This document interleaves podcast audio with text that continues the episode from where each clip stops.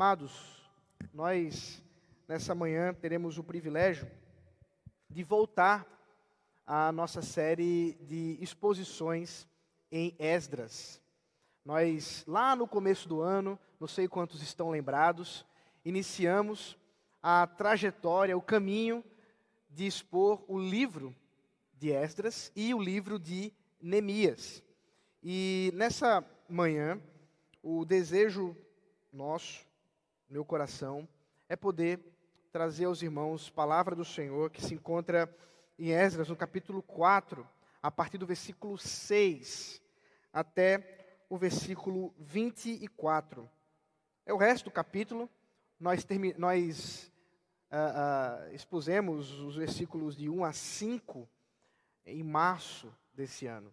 É, então fizemos essa grande pausa para agora voltarmos com tudo, se Deus assim permitir. Então quero convidar os irmãos a abrir as Sagradas Escrituras no livro de Esdras, capítulo 4, a partir do versículo 6. Antes de fazer a leitura, quero lembrar os irmãos algumas coisas. O livro de Esdras é o primeiro volume de dois livros, Esdras e Neemias. Eles compõem uma mesma história. A história do retorno do povo de Israel do exílio babilônico.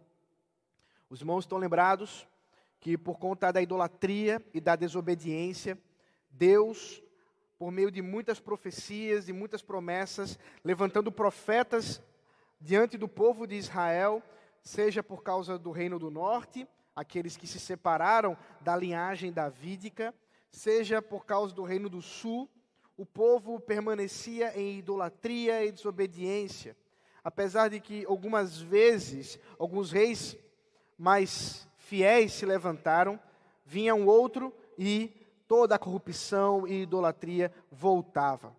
E Deus, por um tempo, levantando profetas, anunciando o seu juízo, aguardou até que, primeiramente, ao reino do norte, o reino que era mais infiel, porque não só havia se separado da linhagem que Deus havia estabelecido para o reinado, a linhagem davídica, como também havia se separado da própria adoração que Deus havia estabelecido no templo e criado uma outra forma de adorar a Deus, que era no monte, lá em Samaria. E ocorre que a Assíria levantou-se contra Israel, o reino do norte, e levou o povo de Deus cativeiro, em cativeiro, e os levou para ser espalhados pelo reino da Síria. Em troca disso, através de uma estratégia militar que era comum naquele tempo, especialmente pelo reino assírio, trouxe uma série de outros povos que também estavam em cativeiro para a região que era conhecida, ou que ainda é conhecida como região da Samaria. Depois de algum tempo, Deus se levantou contra Judá, e através de Nabucodonosor, que com o seu império babilônico, uh, se levantou contra Judá, contra o reino do sul, e levou em cativeiro também o povo que estava ali em desobediência, levando consigo alguns fiéis. E você pode lembrar, por exemplo, de Daniel, que conta a história desse período, quando o povo do reino do sul foi levado em cativeiro para a Babilônia. Passados-se alguns anos, como havia prometido também o próprio Deus, em torno de 70 anos, a contagem ela fica correta quando a gente pensa na restauração do templo. Deus ordenou por meio de um ímpio um decreto, Ciro uh, permitiu que o povo de Deus voltasse do cativeiro babilônico agora para Jerusalém, a fim de que pudessem adorar a Deus. Ao chegar lá, eles encontraram uma cidade em ruínas, mas não só uma cidade em ruínas. Aquele templo maravilhoso que havia sido construído no período do reinado de Salomão, um reino, um, um templo imponente, um templo que mostrava o tamanho da glória do reinado de Salomão, e por isso o próprio Deus também julgou porque não mostrava, de uma certa forma, a glória de Deus, mas muito mais o nome de Salomão. foi destruído também. E assim o povo começou a se empenhar em reconstruir o templo de Israel, em Jerusalém. E ali eles estabeleceram, e é onde estávamos até agora, os alicerces do templo. E os irmãos, não sei se vão lembrar, mas no final do capítulo 3 nós vamos encontrar exatamente a construção desses alicerces. Porém, enquanto alguns dos jovens, aqueles que não viram a grandeza do templo de Salomão, se alegravam e festejavam, os mais idosos, aqueles que lembravam ainda dos tempos do primeiro templo, choravam e se lamentavam, porque era muito inferior em tamanho à glória e à imponência do templo de Salomão. Porém, inimigos se levantaram, e foi a última vez que nós conversamos. No versículo 1 a 5, nós vemos Zorobabel lutando contra alguns que se aproximaram do povo de Judá para ajudá-los a reconstruir o templo. Mas que, por sabedoria divina, Zorobabel percebeu que eram amigos da onça. E nós fomos convidados, na última vez que nos encontramos na exposição de Esdras, para tomarmos coragem para sermos diferente daqueles da nossa sociedade, da nossa cultura. Nessa manhã, portanto, nós vamos nos debruçar a partir do versículo 6, onde continua a narrativa a respeito da perseguição.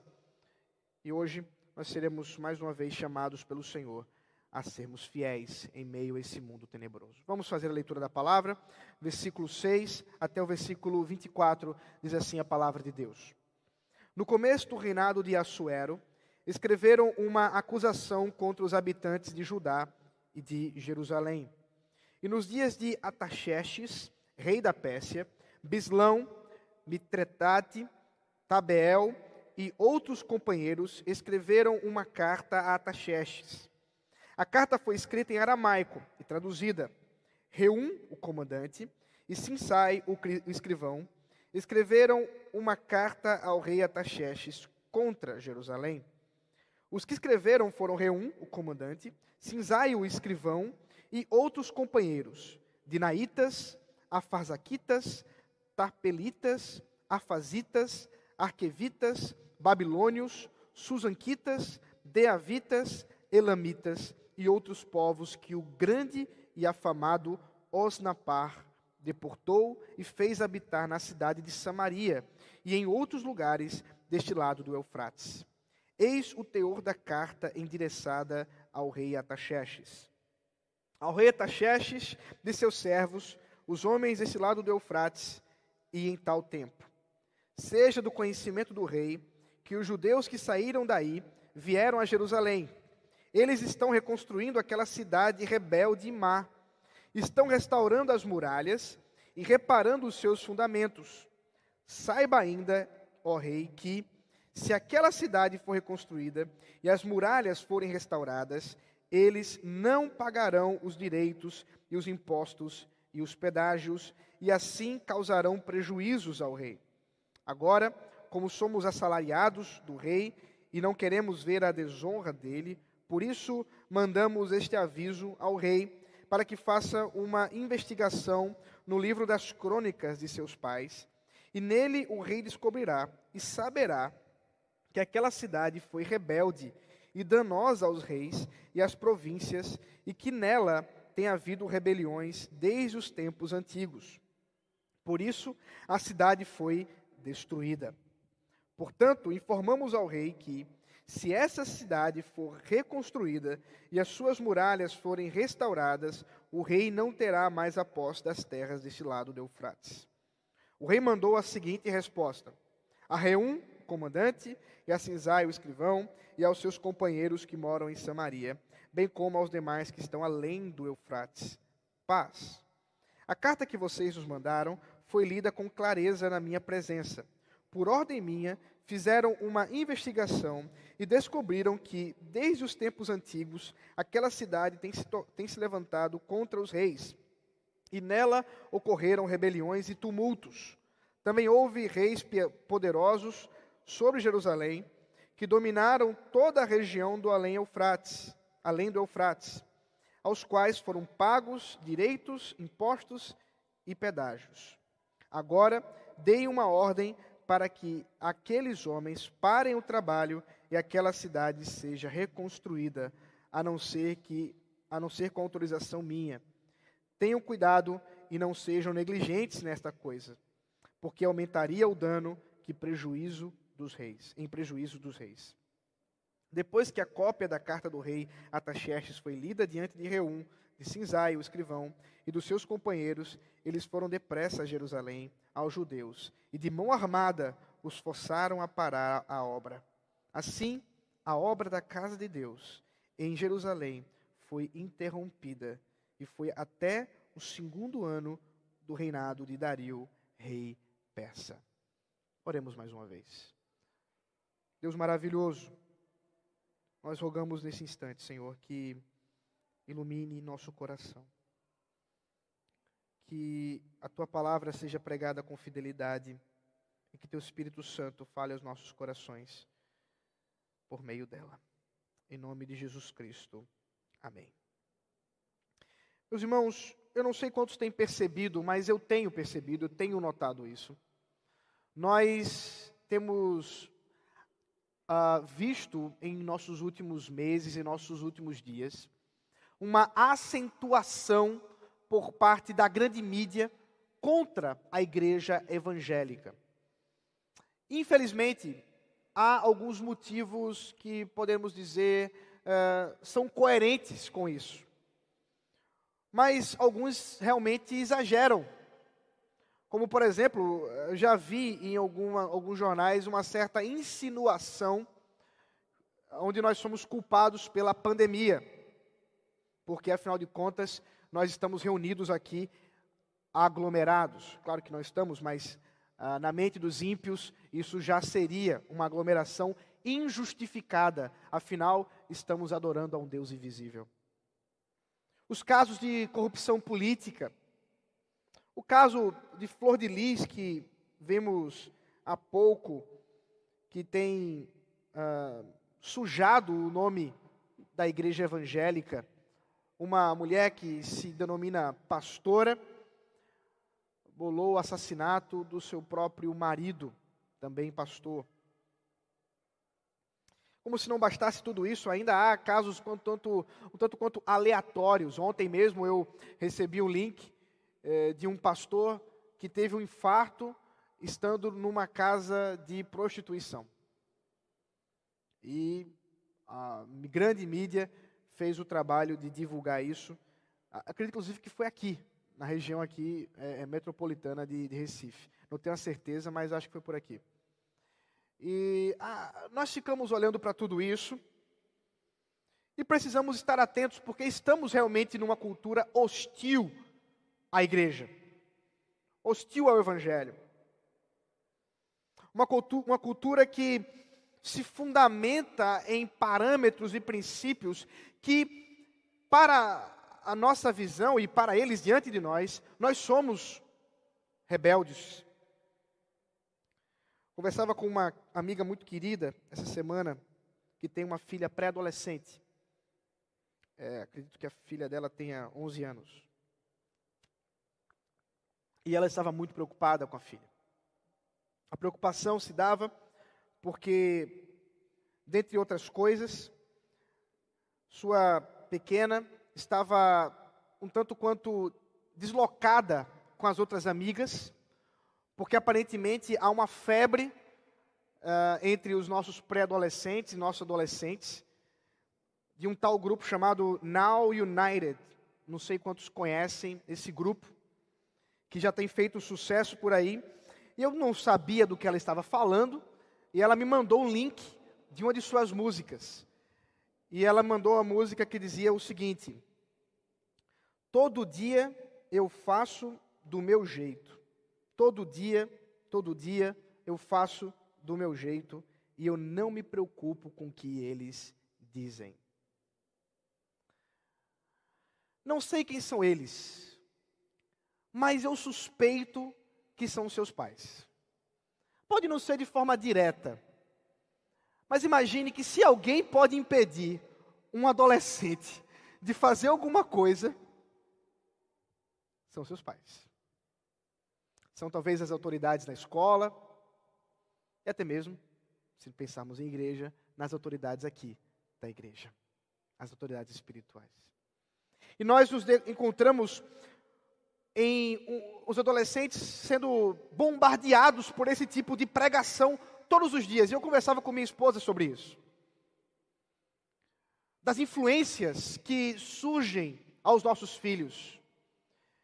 E essa uma conclusão que eu cheguei, é claro que ela não é um tanto exaustiva, mas um dos cuidados que precisamos observar. Preste bem atenção, pais, especialmente aqueles que têm filhos menores. As pessoas que estão influenciando seus filhos hoje têm a mesma idade de você.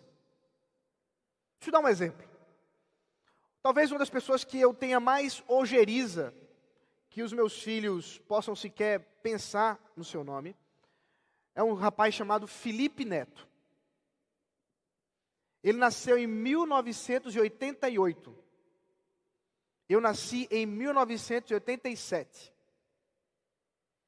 A batalha espiritual que se estabelece entre o discurso dele aos adolescentes, às crianças, e o meu discurso é uma batalha paterna em quem é o pai dos meus filhos. E queridos, ao nos debruçarmos, ao olharmos para a situação, nós encontramos sim uma cultura fundamentalmente estabelecida em princípios contrários da palavra de Deus. Algumas mais sutis, algumas extremamente escancaradas. Mas se você não está com seus olhos abertos, você não vai perceber. Não são os adolescentes só que sofrem. Jovens também têm sofrido, sendo perseguidos no trabalho, no seu primeiro trabalho. Ao encontrarem um novo mundo, já não bastava o nervosismo de estarem num lugar completamente desconhecido, onde agora serão cobrados como nunca foram. Eles também agora têm que lutar contra políticas estabelecidas pela sua própria empresa, das quais eles olham para isso e dizem: Mas isso vai de encontro fundamentalmente à minha fé. Na faculdade, onde são bombardeados por ideias não científicas, simplesmente, mas que com uma capa de cientificismo anunciam um evangelho contrário ao evangelho de Cristo. Anunciam uma esperança contrária à esperança de Cristo. Mas não são só os jovens que sofrem em meio à perseguição. Os pais também estão sofrendo. Eu já falei deles aqui. Sofrem porque veem muitas vezes seus filhos perdidos. Sofrem porque muitas vezes se pudessem, te retirariam o sofrimento dos seus pequenos e colocaria neles, mas não podem fazer isso. E voltando ao caso dessa minha amiga, ela falava com lágrimas nos olhos em sofrer porque sua filha está sofrendo ao ser escanteada por não participar dessa mesma alegria que as suas amigas estão participando. Pasmem, na igreja. Mas não são só os pais, mas aqueles mais velhos, os nossos irmãos mais maduros também estão sofrendo. Sofrem porque, por um bom período pelo menos, estiveram impedidos de estar reunidos aqui, por exemplo. Sofrem pelo temor de uma doença que aparentemente ameaça aqueles que são com os cabelos mais grisalhos, sofrem também por serem muitas vezes, por olharem para esse mundo e não perceberem e não conseguirem nem mesmo entender o que está acontecendo com esse mundo. Eu me lembro da minha mãe andando no shopping comigo esse ano ainda, antes da pandemia, é claro. E nós estávamos olhando uma livraria. Nem sei se eu contei isso aqui já. Já faz tanto tempo. E tinha um livro dos best-sellers que estava na frente da livraria. Eu não vou dizer o nome do livro, porque é um palavrão, mas os irmãos vão, vão entender. A arte de tocar o F. E a palavra estava lá, bem escrita. Eu disse: Olha, manhã, está vendo esse livro? Ela olhou, começou a tentar fazer a leitura. Ela disse: Eu não estou entendendo, meu filho. E eu entendo, meus irmãos, que muitos de nós, especialmente aqueles de décadas mais antigas, ao olhar para a TV, ao olhar para aquilo que é ouvido, que é falado, que é lido, realmente entra em parafuso. Porque que mundo é esse que nós estamos vivendo? Queridos, isso não é um privilégio nosso. Como acabamos de ler, o povo de Deus estava ali iniciando as bases da construção do templo. E o cronista deseja nos mostrar que perseguição é alguma coisa que sempre anda com os crentes. Porque o versículo 6 ao 24 é um grande parêntese na história. Talvez você tenha percebido, talvez não, que o texto não está falando de construção do templo, mas construção dos muros. Mas a construção dos muros só vai acontecer quando Neemias for enviado por Artaxerxes para reconstruir a cidade de Jerusalém. Isso vai acontecer em torno de 150 anos depois desse início das bases do templo. Os tempos ainda serão longos. Por que o cronista resolveu falar sobre a perseguição na construção dos muros, se ele estava falando sobre a perseguição com relação à construção do templo? O parêntese que ele relata aqui mostra para nós que perseguição, que as lutas contra uma cultura hostil à verdade do Evangelho, não é apenas por um período da história da igreja, mas que isso se uh, revela, isso se mostra de tempos em tempos e se acentua ou diminui mediante, é claro, a vontade soberana do nosso Deus. Os relatos que ele propõe aqui, que ele traz, são pelo menos de dois grandes reis inimigos do povo de Deus. O primeiro famoso, Xerxes, também conhecido como Assuero, é o rei da história de Esther. E também, para aqueles mais aficionados em é, é, ficção, ou nem tão ficção assim, né, em filmes, do relato dos 300, aqueles que já assistiram o filme. Xerxes, que reinou no período de 486 a 465 a.C. Período esse que nós poderíamos dizer que equivale, se você olhar aí no seu, na sua Bíblia, ao período do capítulo 6, após, portanto, o reinado de Dario, que é aquele que vai voltar atrás depois da sua decisão para que o povo de Deus possa é, voltar à construção do templo. O outro rei que é citado aqui é Ataxerxes I, que reinou entre 465 a 424 a.C. Esse é o rei do período do retorno de Neemias. Nós vamos ver a história dele lá para frente, quando formos olhar Neemias como o copeiro, exatamente desse rei. Mas finalmente o que a história vai nos mostrar é que os inimigos de Deus perseveram. E em meio à perseverança da perseguição, nós somos chamados também a perseverar na fidelidade do Senhor. É sobre isso que vamos falar nessa manhã. Nós observamos primeiramente as estratégias da perseguição. Se você observar, os inimigos se levantaram contra o templo e contra a cidade. Esses inimigos é citado no texto, estavam estabelecidos na região norte de Jerusalém, a região chamada de Samaria, como eu já disse, e que foram levados para, para, para lá no período do reinado de Assurbanipal, também conhecido como Osnapar da Síria.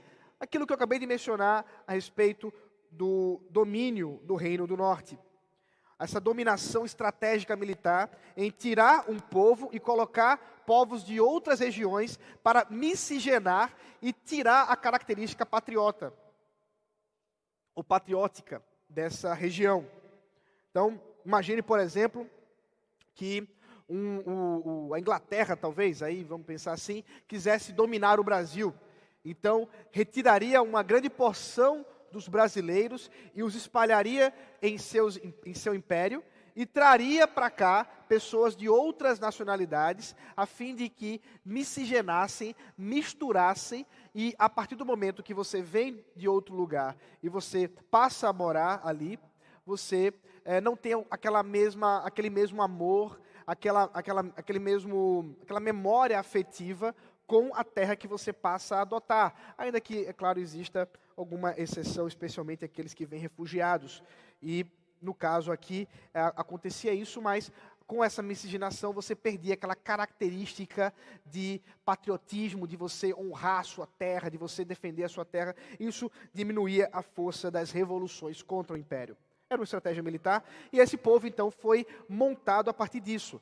É, apenas um parêntese aqui, isso é que vai explicar lá para frente, no período neotestamentário, por que, que os judeus da época de Jesus odiavam tanto os samaritanos, porque eles eram um povo misturado, seja misturado porque se corromperam desde o reinado do norte, mas misturado também porque eles eram ah, ah, pessoas misturadas com outros povos. Dois reis, como eu já disse, se, se, se, mostram aqui, dois, dois reinados. O primeiro, no versículo 6 apenas, diz o seguinte: No começo do reino de Assuero, escreveram uma acusação contra os habitantes de Judá e de Jerusalém. É possível imaginar que o que esteja se referindo aqui, ainda que nós não possamos ter toda certeza, é aquilo que nós encontramos no livro de Esther. Veja comigo, por favor, Esther, capítulo 3.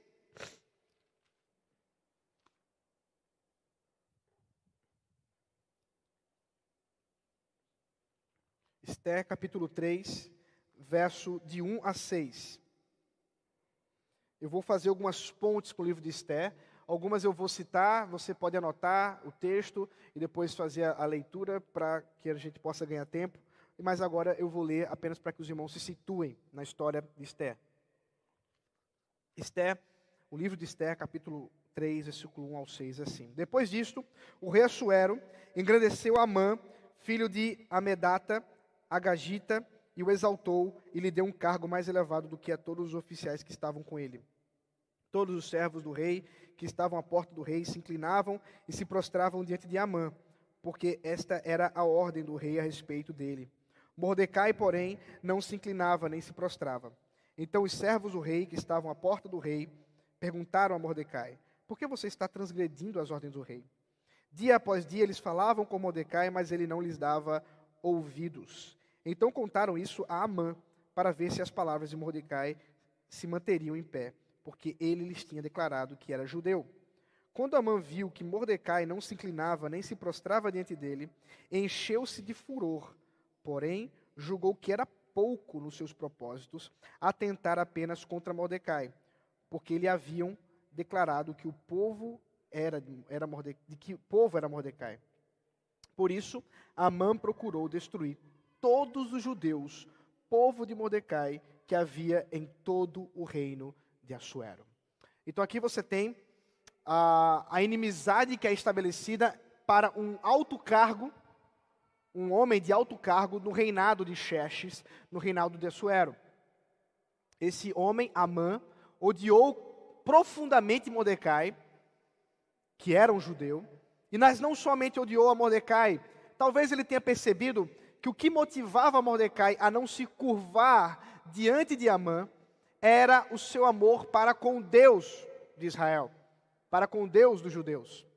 E ao perceber isso, ele então bola um plano não só para matar Mordecai, mas também para destruir todo o povo de Deus.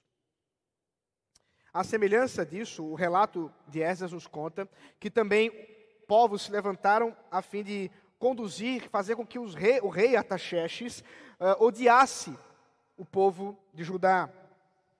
Eles dizem que, primeiro, a cidade de Jerusalém é uma cidade rebelde e má. Eles não, não dão exemplos disso, mas vão dizer que ela é rebelde e má. Depois vão dizer que eles são sonegadores de impostos. E talvez as coisas não mudaram tanto. Se você quer deixar um governante irritado com alguém, é só você dizer que ele está, ou de uma empresa, ou de uma igreja, o que seja, está sonegando impostos. É aí você está tocando exatamente no, no ídolo do grande governo. Eles também desonrariam o rei, porque foram rebeldes no passado, diz o versículo 15, e assim também tomariam posse da terra, versículo 16, que não era deles, mas antes era do próprio rei Ataxerxes. Claro, que era deles no passado, aquela região de Jerusalém. Ao usar esse argumento, você observa as acusações contrárias ao povo de Deus. E como eu havia dito antes, nós não estamos no privilégio de sermos os únicos perseguidos com acusações falsas, com acusações que muitas vezes são colocadas na grande mídia, que são publicadas e que são muitas vezes levadas aos governos contra o povo de Deus. Aqui está um exemplo claro de que essa história continua nós fazemos ainda, nós fazemos simplesmente parte desse grande povo de Deus que é perseguido. No entanto, queridos, não só as acusações e as estratégias dos inimigos são postas aqui, mas também nós observamos no texto que há um período de aparente vitória dessa perseguição. Você vai encontrar isso, por exemplo, no próprio caso de Esté, e se você continuar a leitura do versículo 7 ao versículo 11 do capítulo 3 do livro de Esté, você vai ver que o próprio rei Assuero é convencido por Amã para um decreto que ordena a morte do povo de Deus, a morte dos judeus. Ah, Amã cria uma estratégia, claro, usando aí do orgulho do rei Assuero, para destruir e matar os judeus. Da mesma sorte, Ataxerxes foi convencido através das cartas que acabamos de ler, que ordenasse a, a, que parassem a construção do, do, dos muros e, consequentemente, aquilo que já havia acontecido do próprio templo, é, no caso de Dario. Parece que por um tempo Deus permitiu, e esse tempo ele pode variar, uma certa vitória da perseguição contra o povo de Deus, contra os crentes. No caso de, do livro de Esté, durou pouco, porque Deus usou a própria rainha Esté para conquistar o coração do rei e assim reverter todo o processo. E se você não sabe da história, eu convido você a ler o livro, onde Esther solicita que um grande banquete seja feito para Amã, mas não sabe ele que há um plano onde Esther vai apresentar aquilo que a mãe está fazendo contra ela e contra o seu povo, e isso terminar, terminará voltando-se contra o próprio Amã. Mas por um tempo, parece realmente que os judeus serão mortos. E se você ler a história, você vai ver que Esté estava muito temerosa. Ela se prepara. Ela não sabe o que vai acontecer o perseguidor, os inimigos de Deus parecem que realmente estão vencendo. O mesmo acontece, queridos, no caso de Ataxerxes, onde a obra realmente foi interrompida. No caso da obra do templo, que nós vimos sermões passados e que vai ser retomado no versículo 24, por 15 anos o povo de Deus foi impedido de retomar a construção daquilo que eles fizeram das bases do templo. E por muito mais com relação à, à, à reconstrução dos muros, que só aconteceu com Neemias. Nós podemos imaginar, portanto, que aqueles que estavam passando nesse período de perseguição poderiam pensar como eu e você, que parece que realmente os inimigos de Deus estão vencendo. E queridos, Deus permite que isso aconteça. Nós estamos vendo no livro de Apocalipse que isso acontece realmente.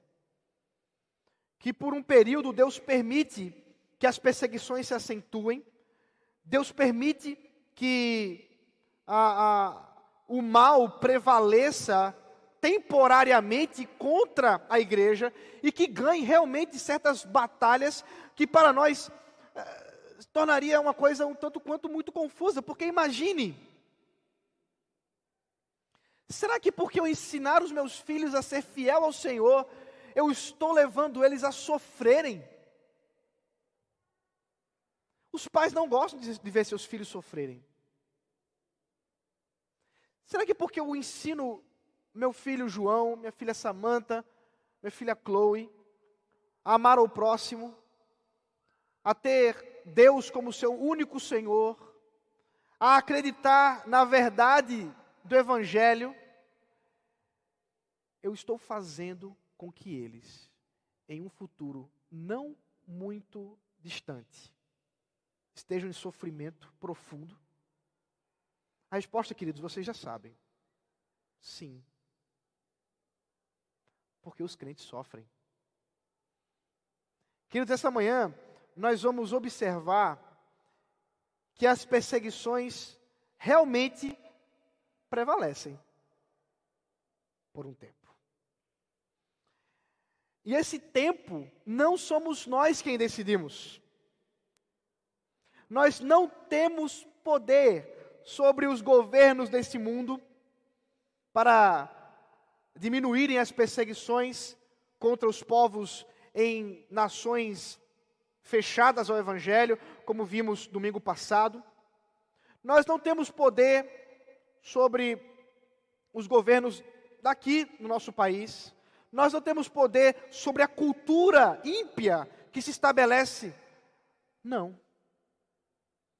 E por mais que nós queiramos fugir do sofrimento, Queridos, os sofrimentos e as perseguições sempre acompanham a igreja fiel do Senhor.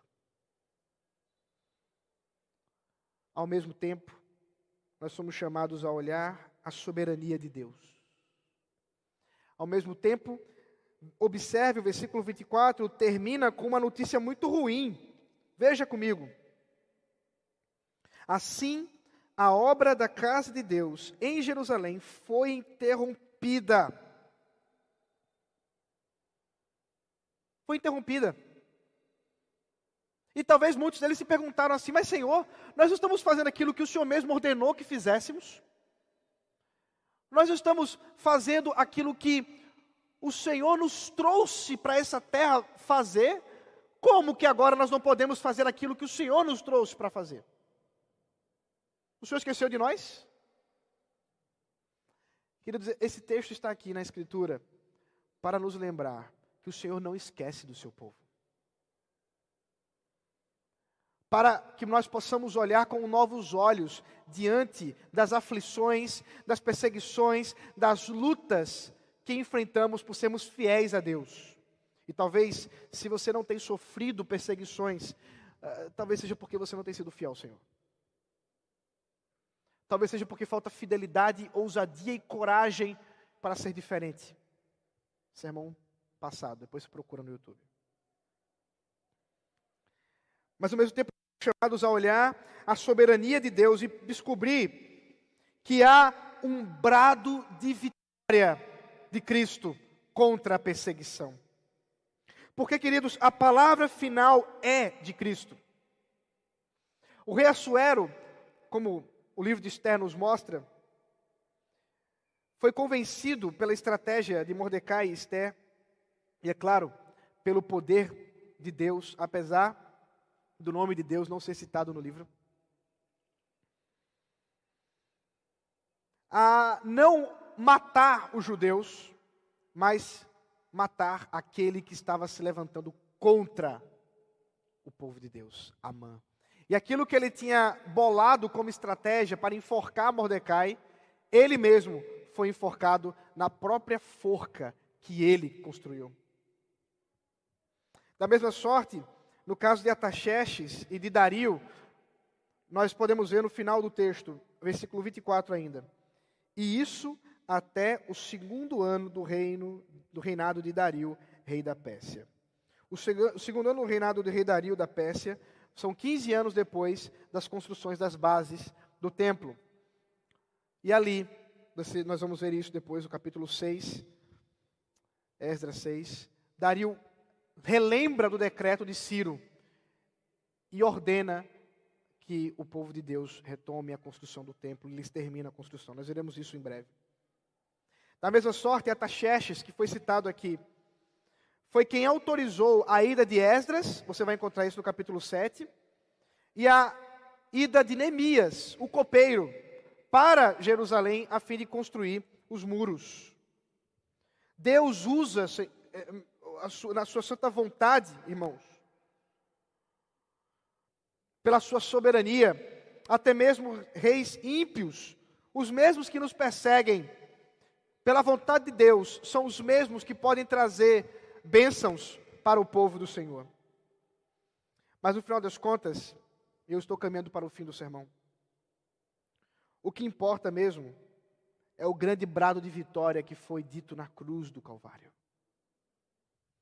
O que nos permite nessa manhã olhar para essa, essa narrativa, olhar para essa história e, e vermos que nós estamos nela como povo que também é perseguido pelo Senhor, é saber que o cordeiro que foi morto venceu. Abra comigo Apocalipse capítulo 5.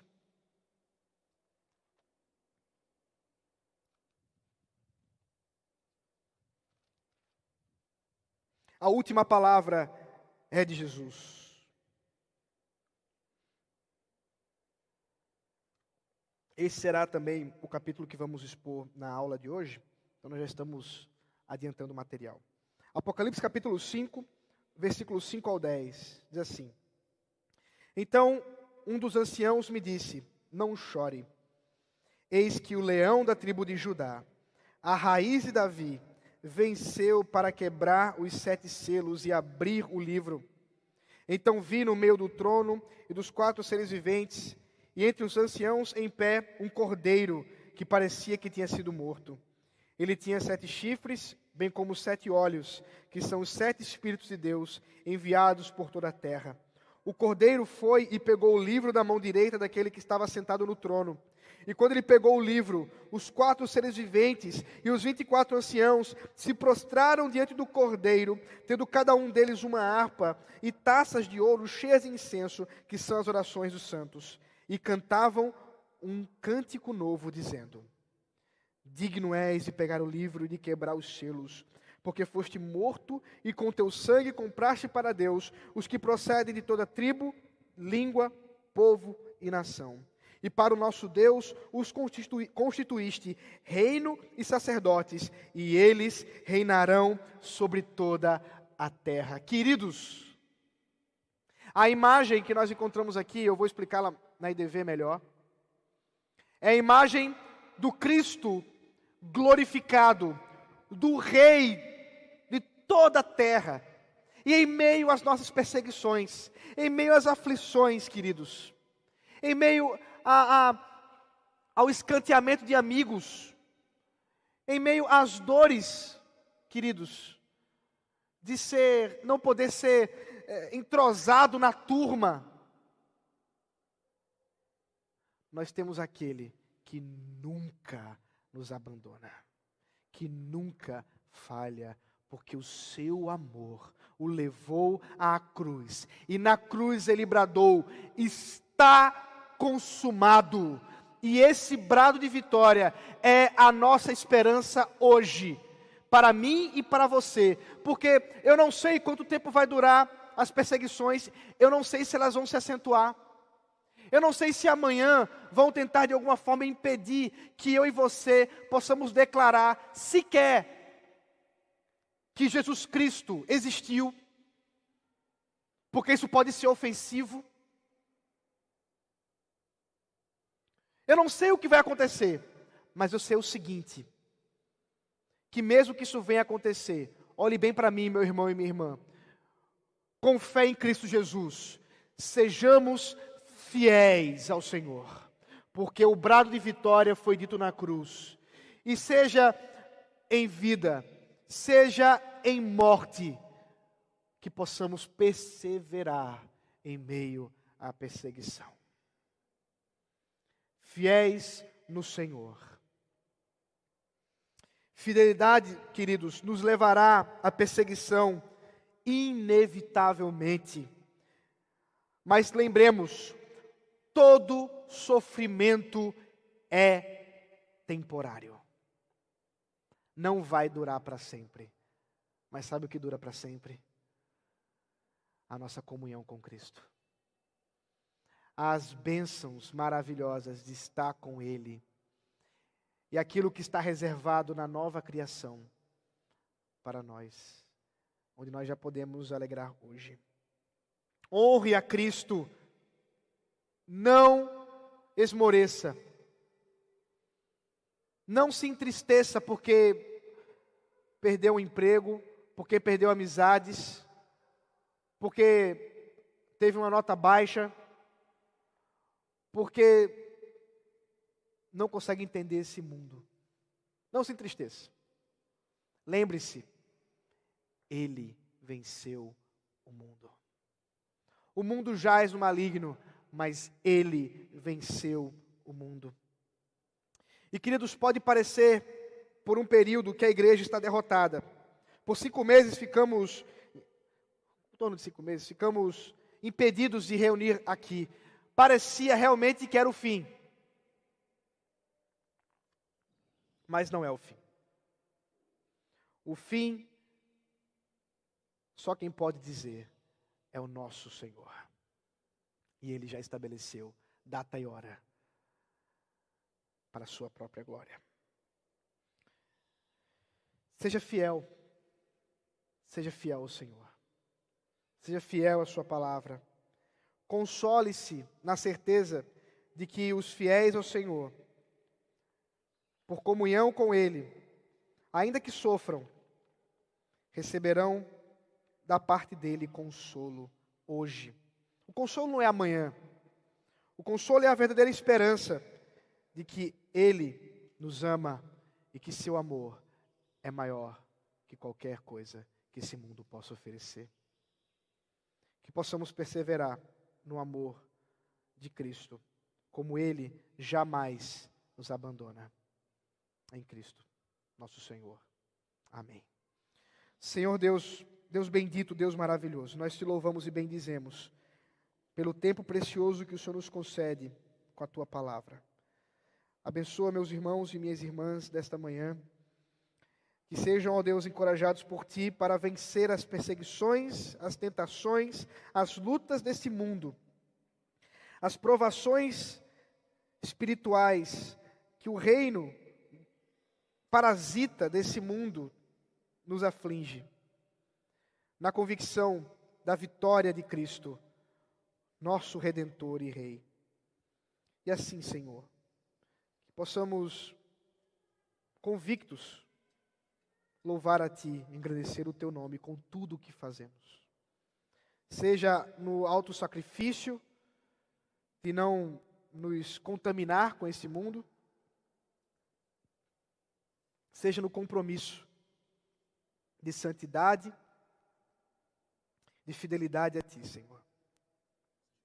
Nossa vida seja um sacrifício de louvor a Ti. Em nome de Jesus.